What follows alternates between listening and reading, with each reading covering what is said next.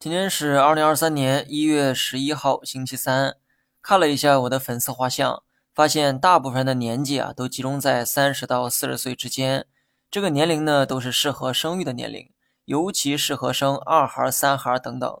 这些朋友呢可要加把劲儿了哈。据说深圳为了鼓励生育，已经开始动手。据说只要生一个小孩呢就有补贴，生三个累计补贴一点九万。为了祖国的繁荣昌盛，条件允许的朋友可要加把劲儿了。毫不夸张的讲，谁生孩子，谁就是为祖国做贡献。闲话呢，先说到这儿。今天的市场啊，全面回调。别看满屏的绿色，但实际上没有太大杀伤力。下跌数量三千七百多家，但跌幅大于百分之五的只有八十多家。跌的数量倒是挺多，但跌幅呢，普遍都不大。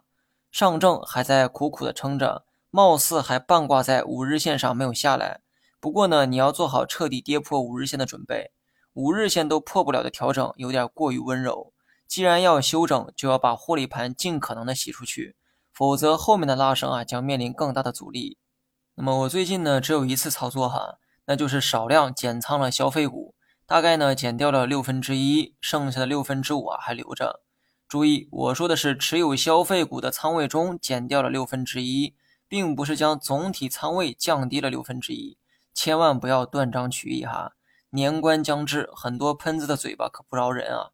剩下的仓位呢，没有什么变化，继续持有老四样，即芯片、新能源、消费和医药。减仓消费股的仓位，我会找机会补到芯片里去。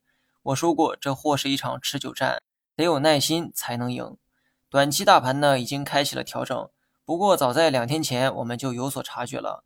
现在跌下来啊，也没啥可意外的。